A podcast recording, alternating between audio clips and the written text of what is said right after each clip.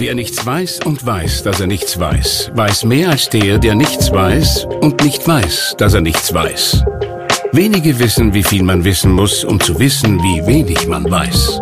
Was Sie wissen sollten, das liefern Ihnen täglich die Salzburger Nachrichten. Salzburger Nachrichten, wenn Sie mehr wissen wollen. Corona hat vielen von uns einen Strich durch die Reiseplanung gemacht. Ferne Ziele bleiben derzeit fern. Karin Eder nimmt uns heute mit auf eine Gedankenreise. 14 Monate war sie mit ihrer Segelyacht unterwegs in die Karibik. Was man da auf hoher See so erlebt? Die gefragte Frau. Ein Podcast der Salzburger Nachrichten. Mein Name ist Sabrina Glas und heute zu Gast ist Karin Eder, begeisterte Seglerin, Weltenbummlerin und Berufsschullehrerin.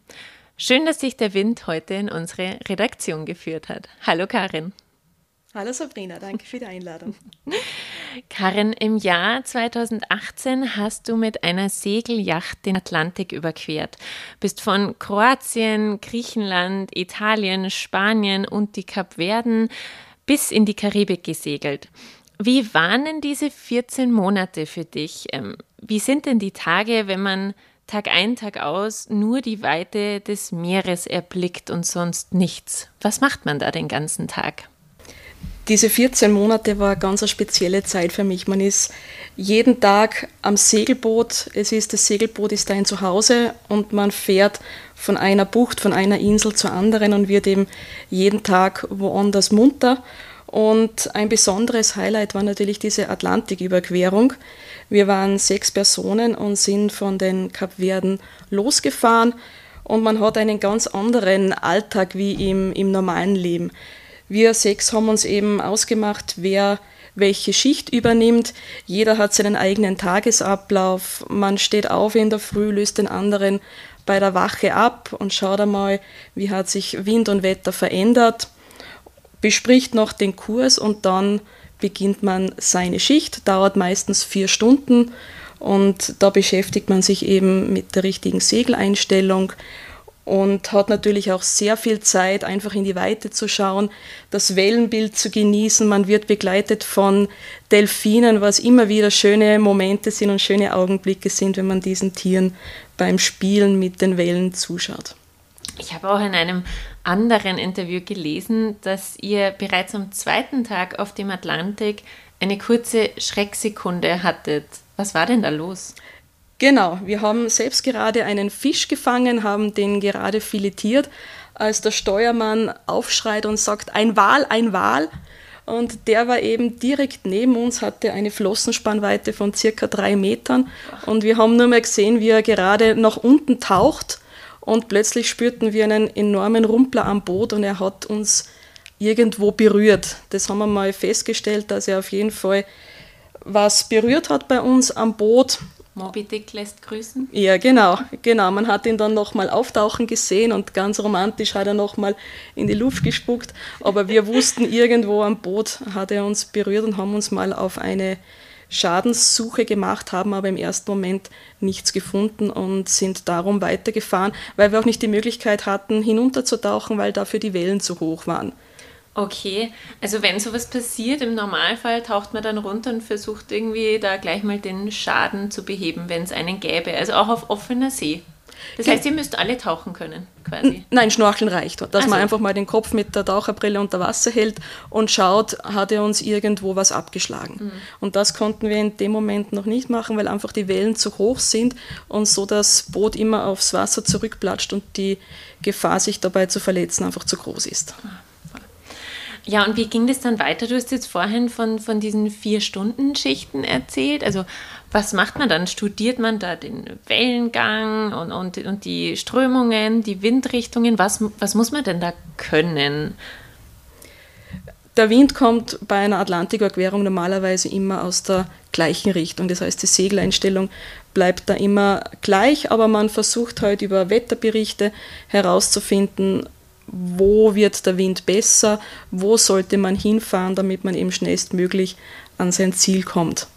Das heißt, man verändert auch manchmal den Kurs, macht kleine Manöver, aber im Grunde genommen fährt man bei der Atlantiküberquerung in Richtung Karibik immer in die gleiche Richtung, jeden Tag in den Sonnenuntergang, immer Richtung Westen. Das klingt irgendwie romantisch. Wie sind denn da so die Abende? Du hast vorhin erzählt, so am Abend ist eigentlich die schönste Zeit, da sitzt ihr beim Abendessen zusammen, da plaudert man, da hat man irgendwie die Sonne im Nacken, das muss irgendwie auch romantisch sein, oder? Ja, schon. Ab 16 Uhr duftet es auch aus der Bordküche. Das Essen wird vorbereitet und man freut sich dann auf das gemeinsame Abendessen.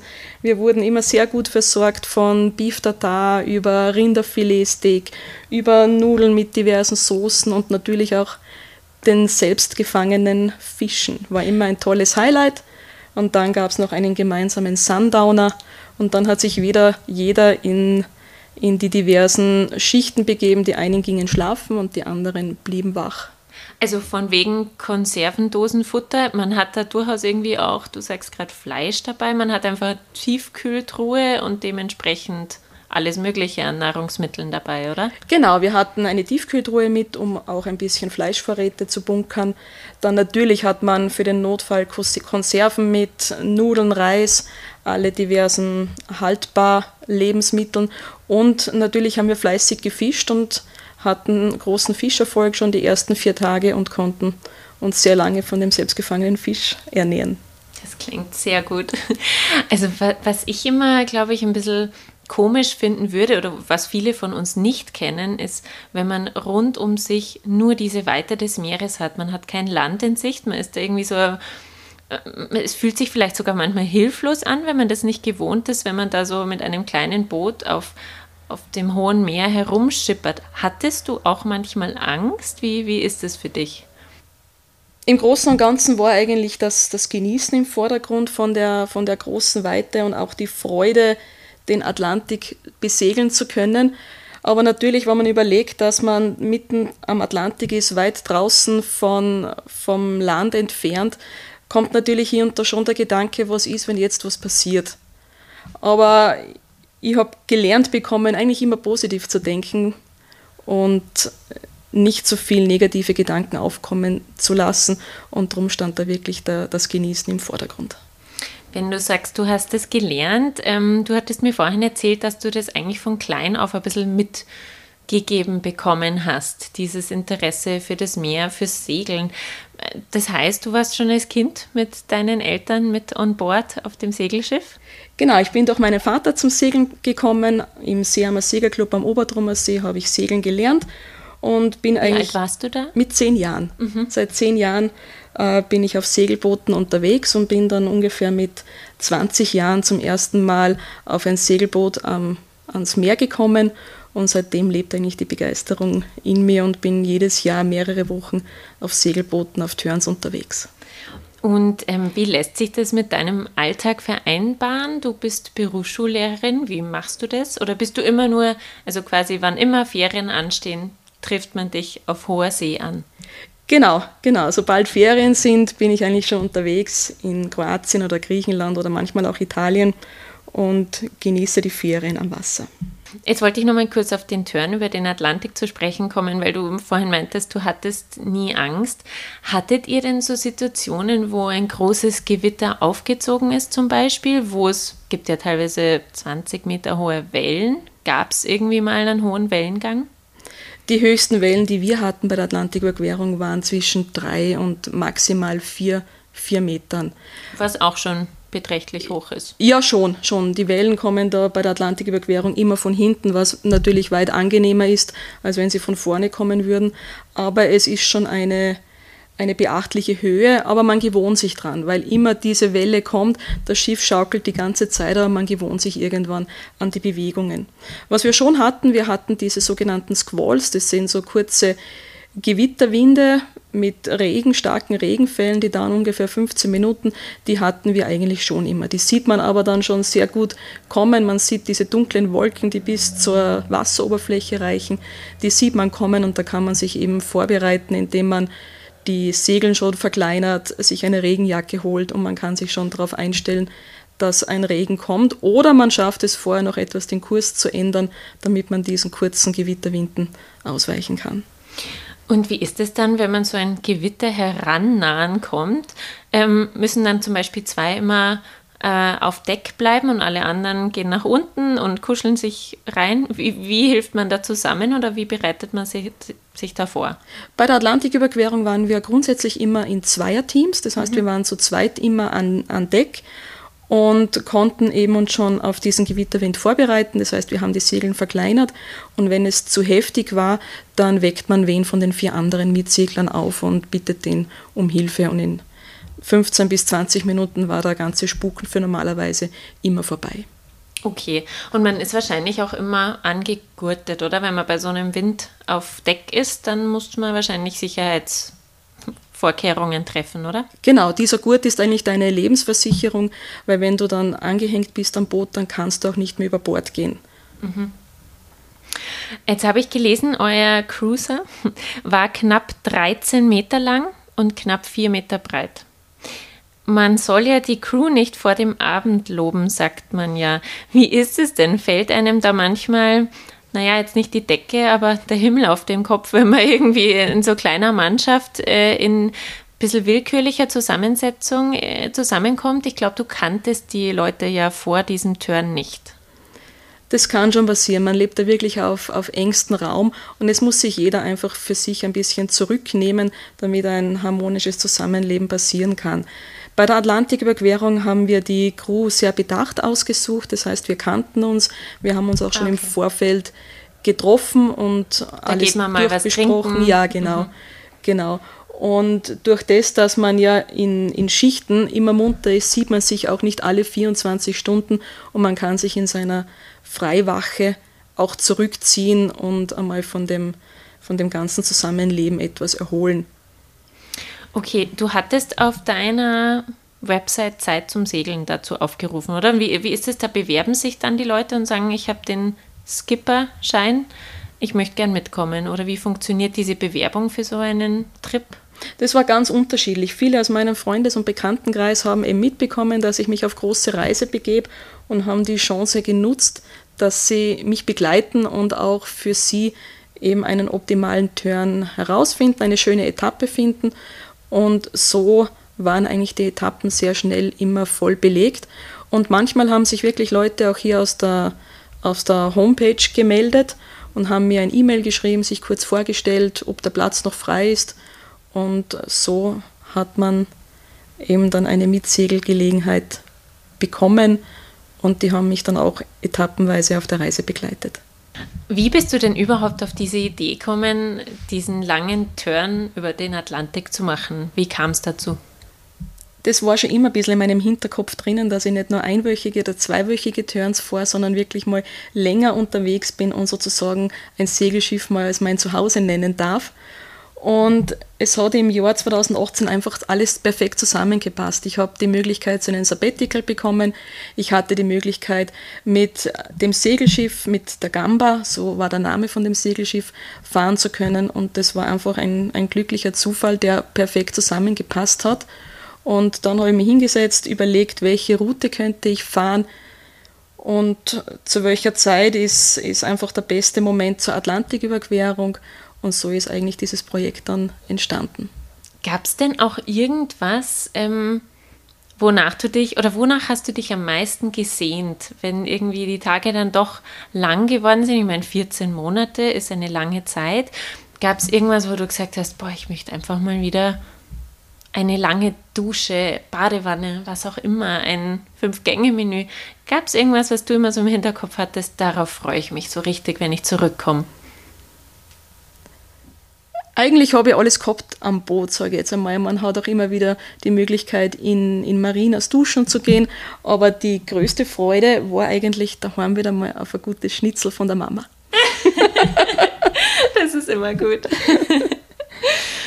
ähm, wie lange hat die Vorbereitung für die Reise gedauert? Man muss sich das doch alles durchrechnen, Routen, Strömungen, weiß ich nicht.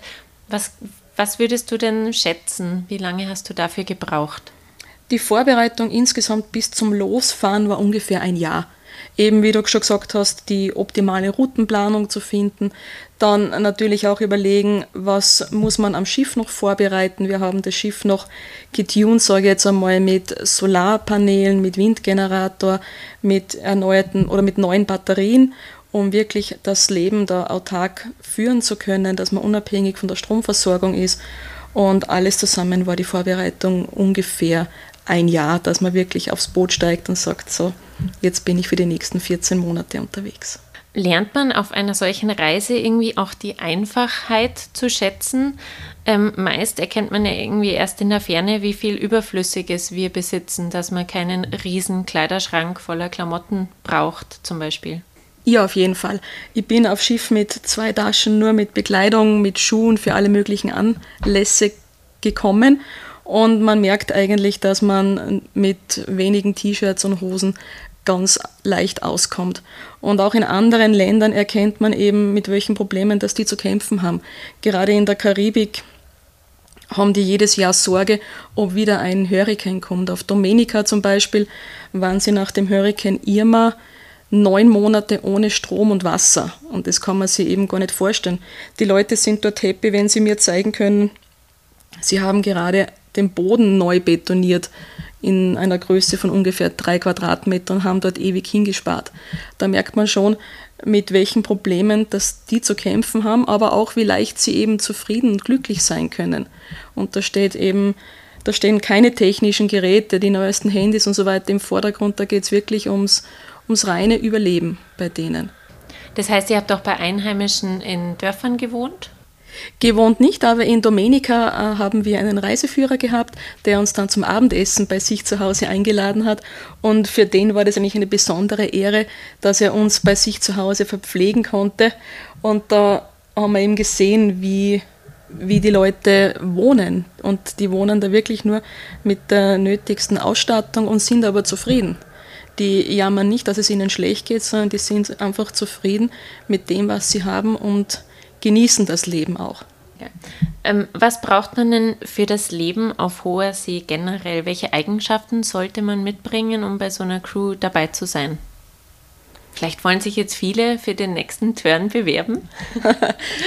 Vielleicht in gewisser Weise ein, ein großes Maß an Spontanität, weil man sich ja doch nach Wind und Wetter richtet und das heißt, die geplante Route, die man so im Kopf hat, die kann eventuell ganz anders ausschauen, weil der Wind dreht oder gar kein Wind ist oder man vielleicht im Hafen bleiben muss, weil zu viel, viel Wind ist. Also das ist eigentlich, was man auf jeden Fall braucht, dass man auch verstehen kann, dass die Route nicht immer so sein kann, wie es in einem Reiseführer steht, sondern man muss sich als Segler einfach nach Wind und Wetter richten.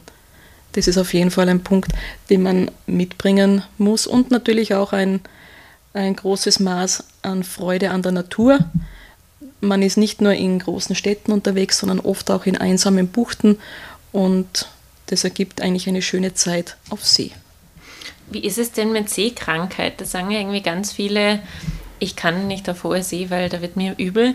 War es nicht so, dass du äh, auch bei deinem ersten kleinen Segelturn seekrank wurdest? Genau, bei meinem ersten Turn wurde mir auch gleich schlecht und habe sehr mit der Seekrankheit zu kämpfen gehabt. Und darum weiß ich auch, wenn wer sagt, mir ist so schlecht, was, was das für ihn bedeutet, wie schlecht dass es ihm da wirklich geht. Aber wichtig ist, wenn wer sagt, er möchte einen Segeltörn machen, dann nicht zu viel im Vorhinein mit der Seekrankheit beschäftigen, sondern einfach mal probieren, schauen, wie läuft der Tag ab und gar nicht zu viel dran denken, sondern wieder positiv dabei sein. Und wenn einem schlecht wird, dann versuchen, eine Kleinigkeit zu essen oder auch der Blick auf den Horizont hilft oft. Aber das legt sich oft nach, wenn es kommt, legt sich die Seekrankheit oft nach wenigen Stunden und man kann dann den Rest der Woche eigentlich sehr gut genießen. Das heißt, du hast es eigentlich auch nicht mehr, so wie bei deinem ersten Turn, das hast du damit dann abgelegt, oder? Es kann immer wieder mal kommen, es kommt vielleicht ganz kurzfristig, aber ich kann damit umgehen und es wirft mich nicht mehr komplett aus der Bahn, es wird mir vielleicht etwas mulmig im Magen, aber das ist alles. Wie ist es denn jetzt? Ähm, das Leben zurück in Salzburg für dich? Also ich meine, der Turn ist ja jetzt doch schon zwei Jahre her. Du bist immer wieder auf kleinen Reisen auch gewesen, aber man sagt irgendwie, wenn ich die See sehe, brauche ich kein Meer mehr. ja. Ist das bei dir auch so oder hast du doch immer wieder dieses Fernweh und wie gehst du jetzt Corona-bedingt damit um? Corona-bedingt habe ich mir am Anfang schwer getan, weil doch Ostern eigentlich immer der erste Moment war, wo ich meine Turns hatte in Kroatien und das fiel natürlich weg. oder auch Kurzausflüge ans Meer fielen weg. Mit dem hatte ich schon zu kämpfen. Jetzt, wo die Reisefreiheit wieder gegeben ist, nutze ich die Möglichkeit auch, aber natürlich mit der, mit der gewissen Vorsicht. Also dieses Maskentragen in, in Italien und auch in Kroatien ist auf jeden Fall ein Punkt und man muss schon vorsichtig damit umgehen und man soll diese Sache, denke ich, auch auf jeden Fall ernst nehmen, um gesund von den Reisen wieder zurückzukommen, um nicht seine Familie eventuell mit dem Virus anzustecken. Aber gehst du auch manchmal hier in den Salzburger Seen auf, ein, auf eine Segelyacht oder auf ein Segelboot? Ja, auf jeden Fall. Wir haben am Oberdromer See eben noch ein, ein Boot, mit dem wir hier unter Segeln gehen oder einfach raus mit einem Stand-up-Paddleboard eine Runde paddeln gehen. Es ist immer wieder schön am Wasser, egal ob Meer oder am See. Man hat es auch bei uns in, in Österreich eigentlich sehr schön und genug Möglichkeiten, den Segelsport auszuüben oder einfach die Ruhe am Wasser auch am See genießen zu können. Wo wird dich denn der nächste Wind mitnehmen? Stichst du bald wieder in See? Hast du schon irgendwelche Planungen? Kurzfristige Planungen sehr wohl, ja. Also übermorgen geht es schon wieder weiter nach Griechenland okay. zu einem Freund von mir, um da ein paar Tage mitsegeln zu dürfen. Und so war eigentlich der Sommer schon ganz gut verplant mit Turns in Kroatien und jetzt noch Griechenland. Und dann im September geht eh die Schule schon wieder los. Und dann heißt es wieder ab in den Klassenraum. dann sagen wir Mast- und Schotbruch, wie man so schön sagt. Ist das richtig? Ist richtig. und alles Gute weiterhin und schön, dass du bei uns warst. Dankeschön, vielen Dank für die Einladung.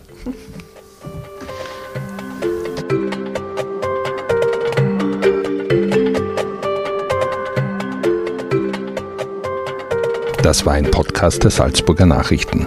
Redaktion Katharina Mayer und Sabrina Klaas. Wenn Sie mehr wissen wollen, finden Sie uns im Internet unter www.sn.at.